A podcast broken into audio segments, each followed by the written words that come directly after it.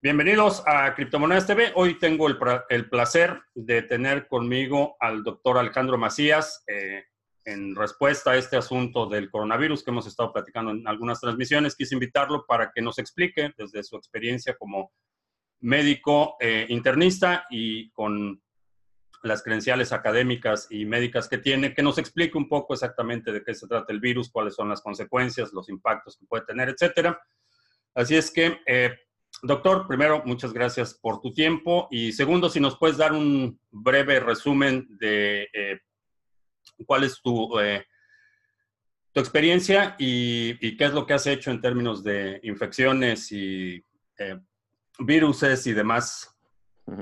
Sí, yo soy médico internista, soy especialista en infecciones. Posteriormente hice mis posgrados en, infectología, en maestría en, maestría en en salud pública, en biología molecular. Mi educación ha sido básicamente en México, pero mis posgrados están en, en Estados Unidos, en la Universidad de, California, en Oregon, y eh, mi, mi, maestría es en, Londres, en la escuela, en la Universidad de Londres.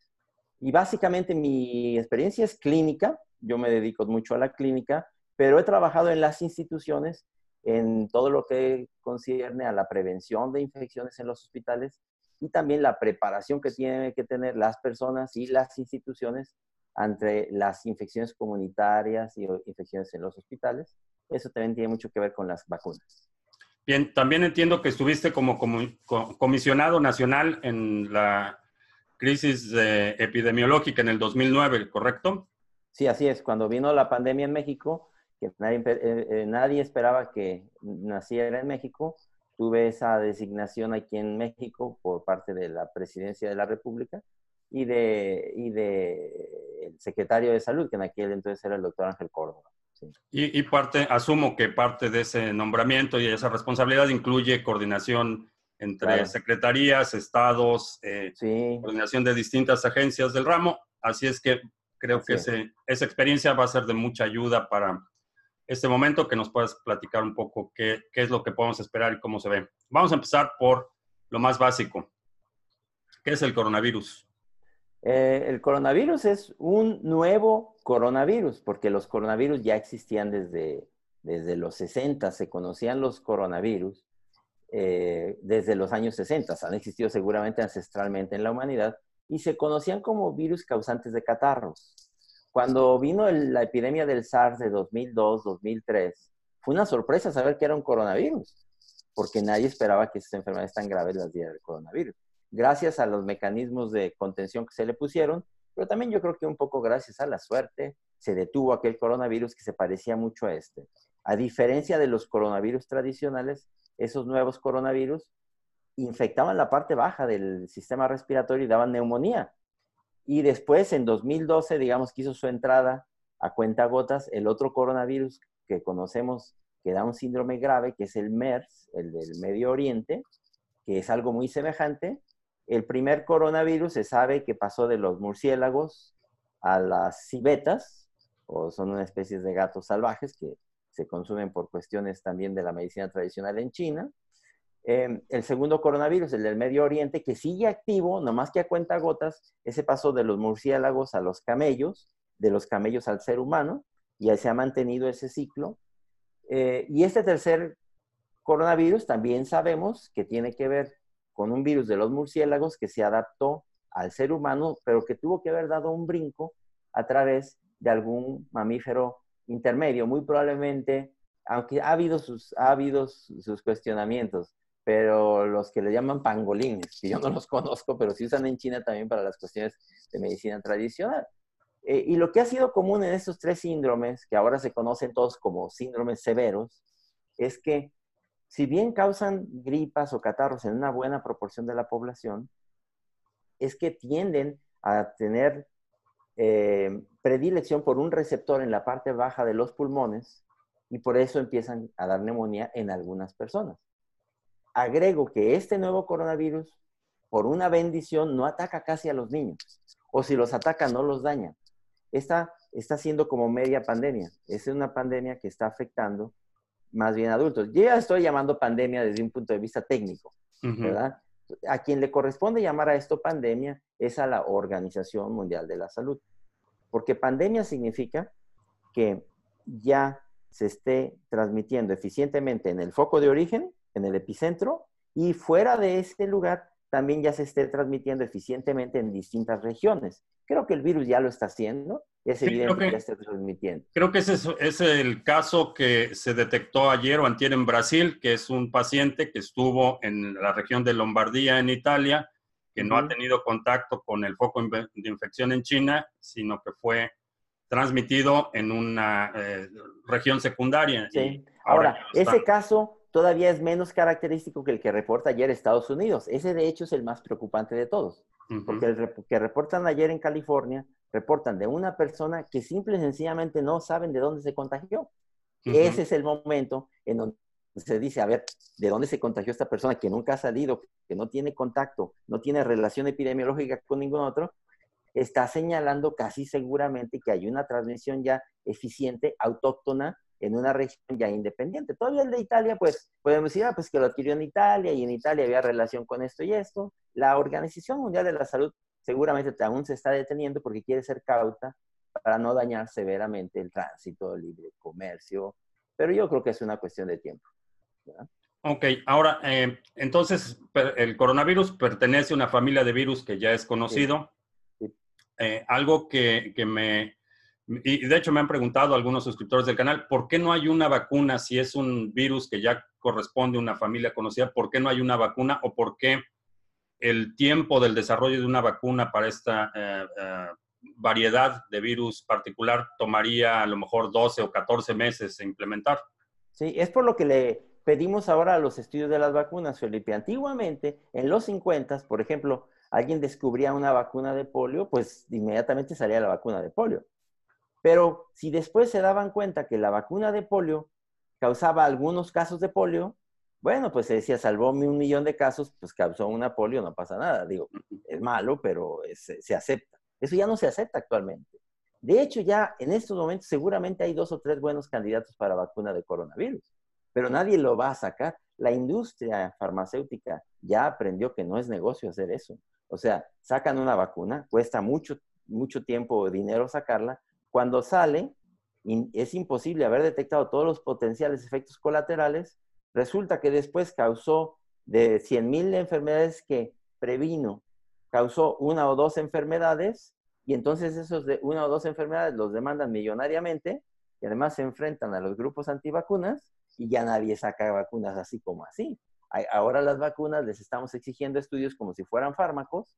Entonces, estudios primero en animales, ver que no sean tóxicos, después en los voluntarios humanos, después a hacer los estudios clínicos. Entonces, por eso es que no vamos a tener una vacuna antes de un año, no porque no haya candidatos. Ahora la tecnología, por ejemplo, la cristalografía te dice, pues este es el receptor del virus, pues vamos a hacer un anticuerpo contra eso o vamos a hacer un receptor semejante y vamos a hacer una vacuna. Eso se puede hacer como decimos acá en México, en tres patadas, ¿verdad? Pero es que nadie la va a sacar así. Las compañías farmacéuticas ya aprendieron que es mejor vender medicina para, no sé, para la impotencia sexual, que esa te la vas a, comer toda, a tomar toda la vida, y es más negocio. Las vacunas ya no son negocio, y ese es el problema, que para este caso no vamos a tener una vacuna antes de un año, aunque la vacuna ya pueda existir en este mismo momento. Bien, ahora, eh, algo que me, que me, llamaba la atención y que lo mencionaste hace un momento, he estado siguiendo las estadísticas, los casos de infección. Hay, hay dos cuestiones que me llaman la atención. La primera es que, como mencionabas, eh, prácticamente no hay casos de menores de nueve años. Y me gustaría preguntarte si hay alguna razón eh, médica, biológica o, por qué no, no son susceptibles a infecciones niños menores hay hipótesis. Primero puede ser, porque se han, de los casos que han reportado en China, han mostrado niños que sin tener molestia alguna, le buscan el virus y ahí lo tienen. Entonces puede ser que se estén infectando, pero que su sistema inmune no los ataque.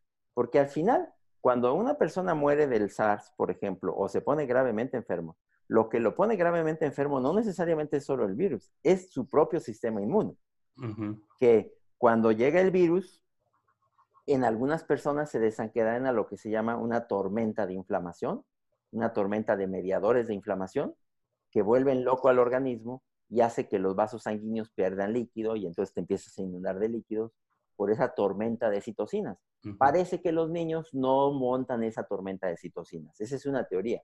Otra es que también se infecten poco porque como de chicos tienen muchos catarros, probablemente están más inmunizados contra los coronavirus que acaban de tener, ¿verdad? Y en fin, hay otras teorías, pero lo que es claro, independientemente de lo que está pasando, es que por fortuna vamos a ver aquí nada más media pandemia. Por la información que tenemos hasta ahorita, vamos a ver una pandemia, si esto lo llega a ser como tiene todos los visos de serlo, pero vamos a ver nada más media pandemia. Ok. No va a afectar a los niños.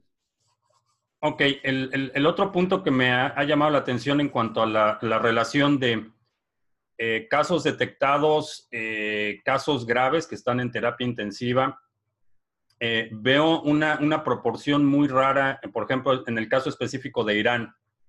Los casos reportados no corresponden a la secuencia que estamos viendo en otros países.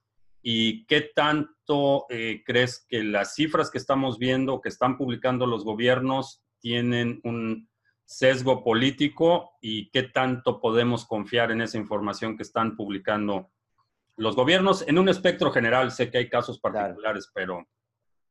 Sí, desde luego que puede haber una cuestión política y hay quien, quien pueda esconder algunos casos, pero yo creo que más bien, por ejemplo, en el caso de Irán, donde la proporción de muertos contra casos totales, pues no cuadra contra todo lo que uno ve en las otras estadísticas. Y ahí lo que dice uno es, ah, bueno, pues es que están viendo los que se ponen gravemente enfermos, pero los que no están gravemente enfermos no los están diagnosticando. Casi seguramente no porque tengan, no porque quieran esconder los casos. Yo creo que más bien porque no los están diagnosticando. Pero en el caso particular de Italia sí llama la atención que tengan demasiados muertos para, una, para un número relativamente bajo de contagiados. Entonces, está pasando seguramente lo que tú dices, que más bien no los están diagnosticando. Más bien sería falta de, infraestructura para poder diagnosticar. diagnosticarlo. Porque no es fácil diagnosticarlos. Es una infraestructura que requiere laboratorios regionales, requiere pruebas que se conocen como de amplificación de ácidos nucleicos o pruebas moleculares, y no cualquiera tiene eso. De hecho, yo creo que eh, esto que está ocurriendo de, en el mundo, en donde prácticamente el sur está respetado, puede ser una de dos cosas. Una es que en efecto está respetando al sur porque este virus no se adapte bien al calor y ojalá así sea, porque parece que algo así pasó con el primer SARS, que no se adaptaba muy bien al calor, un poco por las medidas de contención que se le pusieron, se detuvo en el norte, ya nunca pasó al sur y se apagó. Eh, ojalá que así sea con este virus, no hay que jugar o no hay que apostar demasiado a eso, pero también puede ser que todo el sur tenga muy pobre estructura de diagnóstico y algunos virus que ya hayan entrado no los hayan detectado o no los hayamos detectado. No creo que sea el caso de México. México, con todas nuestras limitaciones, tenemos una buena red de diagnóstico nacional y creo que cuando entre la epidemia en México sí nos vamos a dar cuenta. En términos de, infraestructura, eh, obviamente, como menciona, se requiere eh, equipo sofisticado para hacer un, un diagnóstico adecuado. Sí. Eh, como individuos sin, mayor eh, experiencia médica o sin mayor preparación, eh, ¿cuáles son las medidas que podemos empezar a tomar en, un escenario, digamos, moderado, como el que mencionas? Empieza la época de calor, puede haber algunos casos aislados. Eh, definitivamente los casos son severos porque tiene, puede tener consecuencias fatales, pero digamos que es una, una extensión limitada del virus en un escenario moderado y en un escenario más grave. ¿Qué pasa si no, si efectivamente eh, se puede adaptar o puede mutar rápidamente, adaptarse a condiciones de temperatura mayores? ¿Qué pasaría para nosotros como ciudadanos de a pie? Sí, mira, eh, aquí hay dos cosas eh, por lo que mencionas. O sea, ¿qué pasa y qué tenemos que hacer nosotros?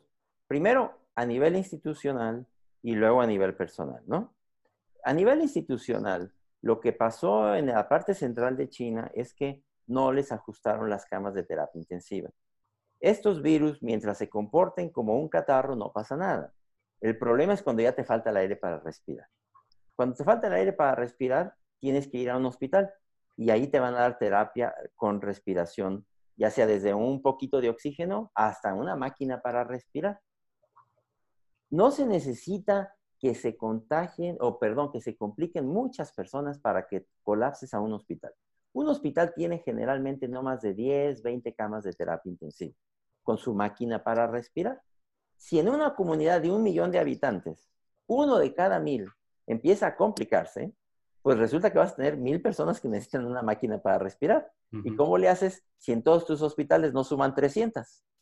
Y además esas 300 ya están ocupadas. Eso es lo que pasó en China, en la región de Wuhan o en la ciudad de Wuhan. Eh, y eso puede pasar en cualquier lugar del mundo. A la primera conclusión es allí. Si esta epidemia llega a varios rincones del mundo con la intensidad que tenía en la ciudad de Wuhan, definitivamente no hay país que pueda responder a una, a una emergencia de ese tamaño. Nadie, nadie tiene ese número de camas de terapia intensiva, ni siquiera en los Estados Unidos, que es donde tienen más camas de terapia intensiva. No se diga en regiones como Latinoamérica. En Latinoamérica generalmente, para una región de un millón de habitantes, de 10 millones de habitantes, para poner una ciudad grande de Latinoamérica y su, y su región conurbada, generalmente no hay arriba de mil camas de terapia intensiva. ¿Qué haces si necesitas cinco mil? Cuatro mil personas no tienen en dónde respirar, en dónde ventilarse. Es lo que pasó en China. Entonces, desde un punto de vista de lo que tienen que hacer las instituciones, las instituciones ya tendrían que estar en estos momentos afinando sus unidades de terapia intensiva, porque es ahí donde toda epidemia respiratoria va a finalizar haciendo colapso de las unidades de terapia intensiva. Y cuando colapsa la unidad de terapia intensiva, porque ya no puede atender más, empieza a colapsar el hospital, el servicio de urgencia ya no puede recibir pacientes, la gente en la calle empieza a desesperar, la gente que ya no puede respirar puede quedarse en la calle y es patético y entonces hay pánico y cunde el enojo, el, el pánico y ese pánico y ese enojo y esa falta de gobernanza puede ser tan mala o más mala que la pandemia en sí misma. ¿verdad? Por el daño. el resultado de, un estallido social puede ser mucho peor que la Mira lo que pasó en China, por ejemplo, un país que no tiene problemas de gobierno. La gente empezó a respingar, la gente empezó a decir, ¿qué clase de gobierno es esto? La gente empezó a quejarse del gobierno. Y llegó un momento que estuvieron así de cerquita de perder el control. Por fortuna, ellos tienen una, una enorme capacidad que no tiene ningún otro país y sacaron, hicieron un hospital de mil camas en menos de 10 días para poder ofrecer ventilación mecánica a mucha de esa gente. Pero casi nadie tiene esa capacidad. Yo creo que ni los Estados Unidos podrían hacer un hospital de mil camas en 10 días, ¿no? Esas son capacidades que tiene el gobierno chino. Eh, pero imagina eso en otras regiones del mundo. Ese es el problema que se puede ver. Ahora, no se necesita tampoco que este virus haga como hace la influenza, que llegue a absolutamente todos los rincones del mundo. La, la influenza es capaz de hacer eso. Este virus puede, al menos por lo que ya dejó de ver, entrar en algunas regiones con gran intensidad, aunque deje otras regiones eh, menos afectadas. Es decir, que se regionalice con intensidad. Esas regiones de intensidad las estamos viendo ahora mismo en China. En China hay regiones de gran intensidad y hay regiones prácticamente sin afección, a pesar de que es el mismo país y de que cuando impusieron el cerco sanitario o la cuarentena ya mucha gente había salido de Wuhan. Entonces, eso parece también ser un escenario que no vaya a entrar con gran intensidad en todo el mundo o que entre en algunos países con más intensidad que en otros y en algunas regiones con más intensidad que otros, lo cual va a ser la cosa un poquito más manejable que si fuera una epidemia que iba a alcanzar hasta los últimos rincones del mundo. Entonces, ahí está lo que tienen que hacer ya las autoridades pues meterle, yo creo que lo que hicieron ayer, por ejemplo, en los Estados Unidos, decir, pues aquí van tantos miles de millones de dólares por lo pronto, es algo que tendríamos que estar haciendo todos. A ver de dónde lo sacamos. En Estados Unidos los imprimen, pues tienen esa facilidad. Nosotros no podemos imprimirlos, tenemos que ir prestados, no sé de dónde los van a sacar, pero los países ya tendrían que tener un fondo para hacer eso, ¿verdad? Eso es a nivel de las, de las instituciones, ya debían estar trabajando. Y pues nos faltaría, no sé, eh, si quieres que lo platiquemos, qué tengamos que hacer también todos nosotros las personas, cuáles son nuestras responsabilidades personales. Sí, a nivel, a nivel individual, porque finalmente los quienes están viendo este video, quienes nos siguen en, YouTube, en Twitter, eh, no son, la mayoría no son gente que en posición de tomar decisiones institucionales, es gente que está tratando de procurar proteger a su familia, protegerse en lo individual, proteger sus comunidades. Entonces, ¿qué, qué podemos hacer Claro, primero, eh, no pensar que esto lo vamos a resolver saliendo a, a, comprar cubrebocas o mascarillas. Esas, cuando venga la epidemia, te van a servir de muy poco.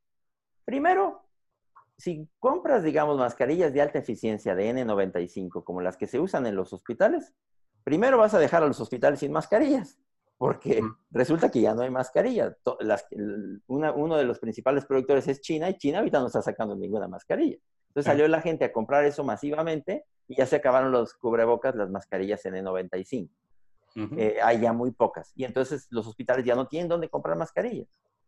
Esas mascarillas en la comunidad te van a servir de muy poco, porque primero son mascarillas que se tienen que estar cambiando después de cada, digamos, ocho horas de uso. No uh que compres 300, porque esto va a venir en, oleadas si llega. Esa no es una buena protección. En la comunidad la mascarilla sirve más bien, la mascarilla común y corriente, la mascarilla, digamos, quirúrgica, la que puedas conseguir en la farmacia, sirve más bien para como etiquetar al que está enfermo. ¿verdad? El que está enfermo, que los demás se den cuenta, esta persona está enferma, cuando tose, cuando estornuda, lo que quiere con su mascarilla, con su cubrebocas, es no esparcir las secreciones a, su alrededor.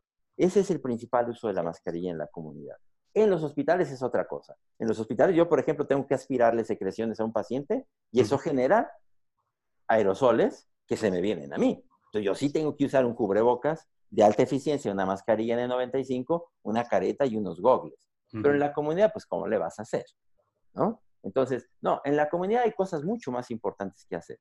Primero, hay que decir también que la gente todo lo quiere en tabletas, cuántas vitaminas me puedo tomar, con qué puedo subir mis defensas. Eso no existe, Felipe.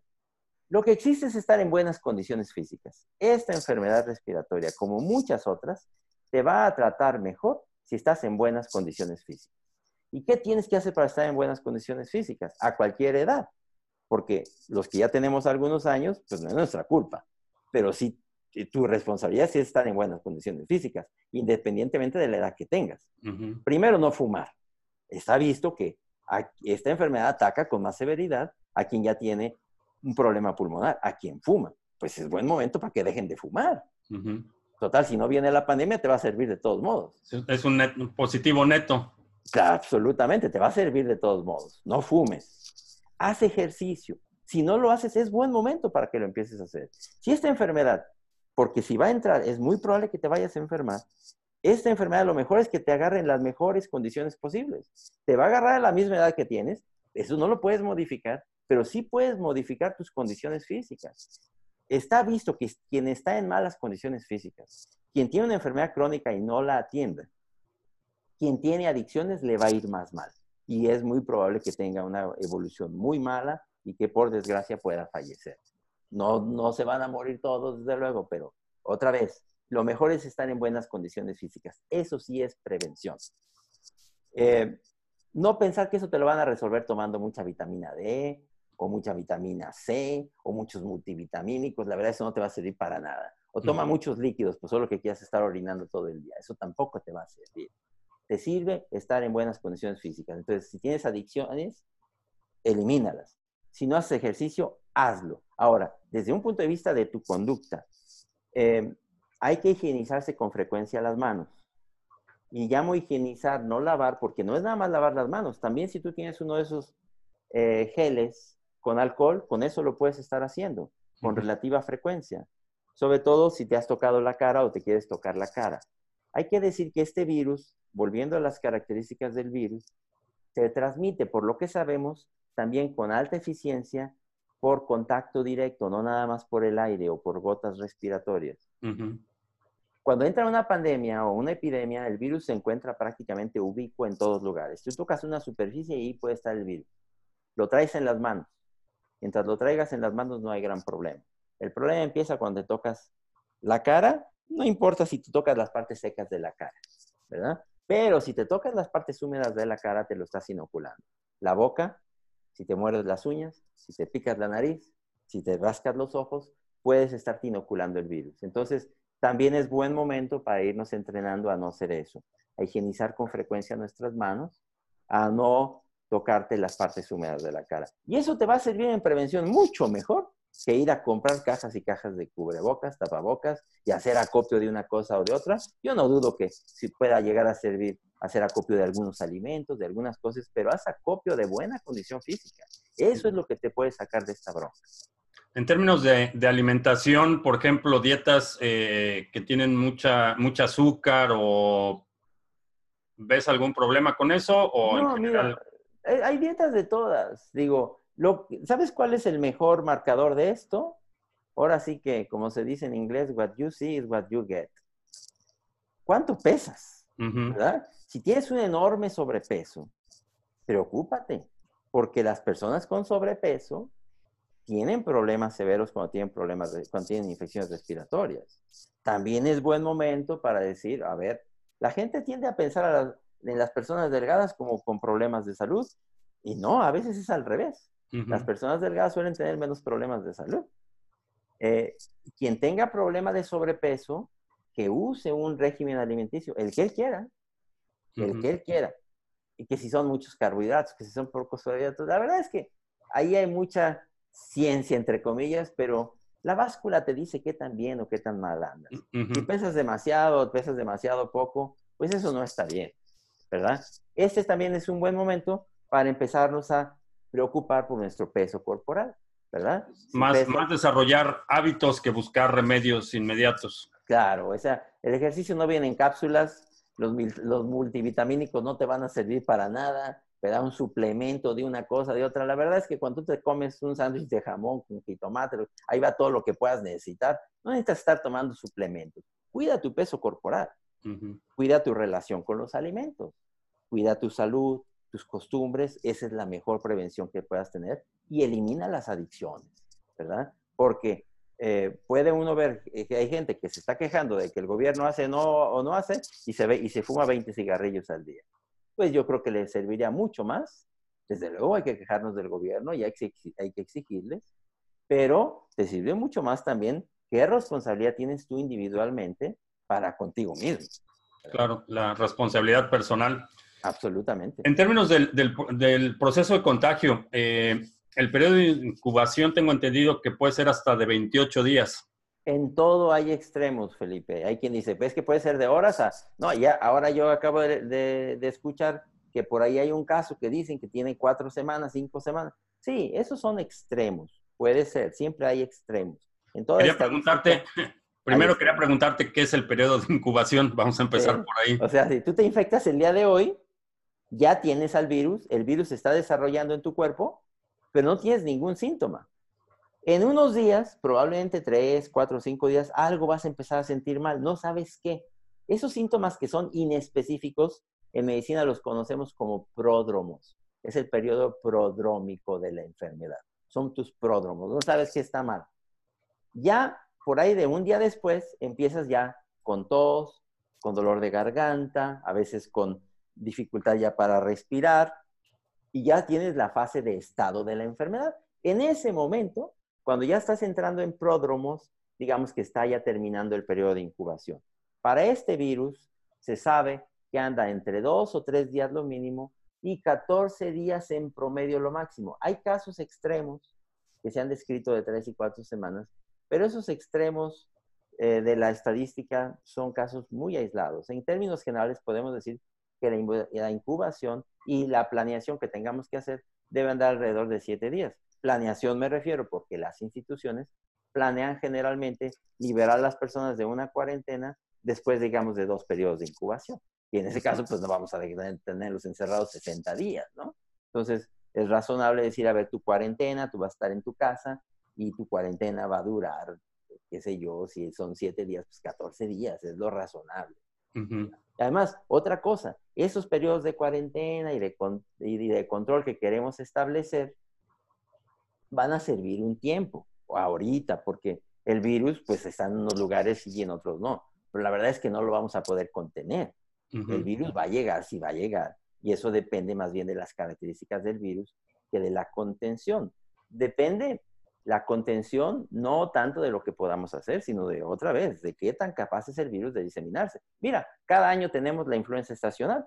¿Cuándo la hemos podido contener? Nunca jamás. Entonces, hay algo tan sencillo como ver eso. Lo que se hace con las estrategias de contención, puertos de entrada, aeropuertos, es acaso ganar un poquito de tiempo. Ahora mismo aquí en México hay un barco fondeado en Cozumel, que si están que si no los dejan bajar del barco, porque a lo mejor viene una persona enferma. Digo, es absurdo, es inhumano. Lo que hizo Japón no debe hacerse.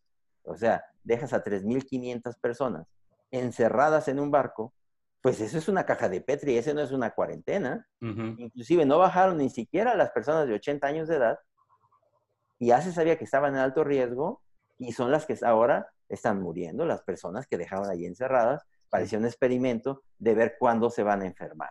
Entonces, no, hay que ser en esas medidas de salud pública también muy razonables. Eso es lo que te dice la evidencia. La contención sirve hasta cierto punto, pero... Después lo que sirve es la mitigación. Y la mitigación viene de la responsabilidad de cada persona, para si se enferma, que le vaya lo mejor posible, de que también hagan las autoridades la comunicación social, la comunicación de riesgos, y de que también hagan las autoridades la preparación de los hospitales la inversión en salud, el afinamiento de los hospitales, porque hemos visto los hospitales, no nada más en México, Latinoamérica, en todo el mundo. Solemos ver a los hospitales como un lugar donde se gasta muchísimo dinero y sirven de poco. No, los hospitales son parte fundamental del contrato social, de la seguridad nacional, de la continuidad de las instituciones en condiciones como esta. Bien, ahora en, el caso, vamos a pensar en un escenario eh, el virus empieza a, extender en algunos países. ¿Qué pasa si noto algún miembro de mi familia que empieza a toser, que empieza a presentar algunos síntomas? Eh, ¿Cuál es el procedimiento o, cómo, cómo, debo actuar en esa situación? Sí, eh, gracias. Eso creo que es una pregunta muy buena. Porque va a pasar en caso de que entre la epidemia. Lo primero es, en la relación en la familia, mantener una distancia, si es posible, de alrededor de un metro, por lo menos, porque esa enfermedad se transmite a través de gotas de, secreciones respiratorias. Higiene repetida de las manos, no tocarse las partes húmedas de la cara eh, y mantenerlo en casa. Cuando ya estuviera eso claro de que está la pandemia ya en curso. Evitar ir a un hospital. De hecho, eso se está haciendo en China y se está planeando en todo el mundo, porque en el hospital lo que puede volverse el hospital es un mecanismo de amplificación, donde vas a ver otros muchos enfermos y vas a infectar a más personas. Lo que se está aconsejando es en el caso de una pandemia eh, o de una epidemia de este tipo, mejor quedarse en casa e ir al hospital cuando ya no tuvieras eh, facilidad para respirar. Hay que dar una nota también ahí de aclaración, Felipe, porque no hay que ser catastrofistas, apocalípticos, pero tampoco hay que ser complacientes. Hay que ser ecuánimes. ¿Cuánta gente va a enfermar de esto y cuántos se van a poner en las condiciones que tú señalas? Primero, de las personas que se enfermen, primero no se va a enfermar todo el mundo. Si esto llega como una epidemia, va a entrar en varias oleadas y va a enfermar probablemente al 50% de la población. De ese 50% de la población, el 80% no va a tener más allá de un cuadro muy leve, un cuadro asintomático. Eso ya debe tranquilizar. El 20% va a tener una condición ya más intensa, más grave, que puede llevarlo a tener alguna visita al hospital, ¿no? Que puede decir, no, pues este, ya no respiro a gusto. Estamos hablando ya no más del 20%. De ese 20% que se van a poder clasificar como graves, alrededor de uno de cada seis van a llegar a necesitar probablemente terapia respiratoria ya intensa y probablemente una máquina para respirar. Entonces, otra vez, hay una nota aquí de tranquilidad. Eso no le va a pasar a todo el mundo. La mayoría va a tener una gripa, un catarro. Inclusive los que tengan un cuadro ya más intenso no se van a poner graves y los graves van a ser unos pocos en proporción. Pero van a ser pocos en proporción de millones y millones de personas. Y eso es lo que satura los hospitales. Entonces, otra vez, hay que ser ecuánimes. Sí, desde, el punto de vista institucional lo entiendo, pero si a mí como, como responsable de mi familia, claro, un caso es el 100%, ¿no? No, sí, absolutamente, absolutamente. La, la, la, pregunta es, bueno, ok, yo no estoy a cargo de una clínica local, simplemente como jefe de familia veo que un, un hijo adolescente, mi esposa, un familiar cercano empieza a presentar síntomas, ¿qué es lo que hago? Esa es, esa es la... Esperar, analgésicos, ¿verdad? Eh, que esté tranquilo en las mejores condiciones posibles, evitar que se enfermen el, resto de los miembros de la familia, lo cual va a ser difícil, pero hacerlo, pero mantener la calma. Primero, insisto, es poco probable que se vaya a contagiar, perdón, es poco probable que se vaya a poner grave.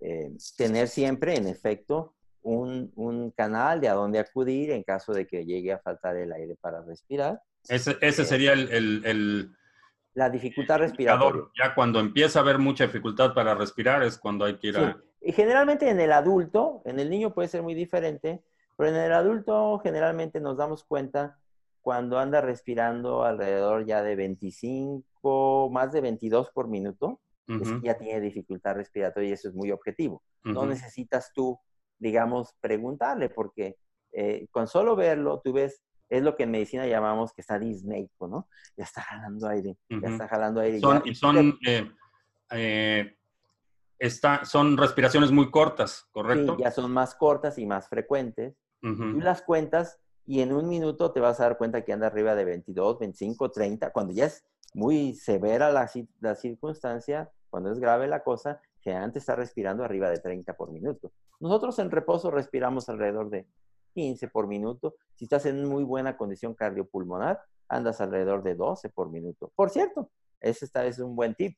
Todos los adultos tendríamos que estar en reposo, respirando muy tranquilos y con una frecuencia cardíaca alrededor de 60. Inclusive menos es que estás muy bien acondicionado. Yo veo inclusive, y de eso le insisto a mis estudiantes, ¿cómo es posible que a los 20 años de edad ya tengan frecuencias cardíacas de 80, por el amor de Dios? Es que no están haciendo ejercicio, ¿no? Ese es un buen condicionamiento. Cuando tú ya en reposo, acostadito en tu cama, te mides el pulso relajado y andas alrededor de 60, estás bien. Eso correlaciona razonablemente bien con cómo te va a ir en muchas cosas en la vida, no nada más en la salud. Bien, pues doctor, te agradezco mucho. No sé si quieras agregar algo más. No, es un gusto estar con ustedes y lo que se les ofrezca, con mucho gusto. Claro que sí, ya tenemos a nuestro doctor de cabecera, así es que el doctor Macías, muchas gracias por tu tiempo y si no te has suscrito al canal, suscríbete para que recibas notificaciones cuando publiquemos nuevos videos. Este es una conversación para básicamente informar qué es lo que está pasando, tener el punto de vista de un experto. Si crees que este video le puede servir a algún conocido o familiar, puedes compartirlo y eso también nos ayuda. Por mi parte es todo. Gracias. Ya hasta la próxima.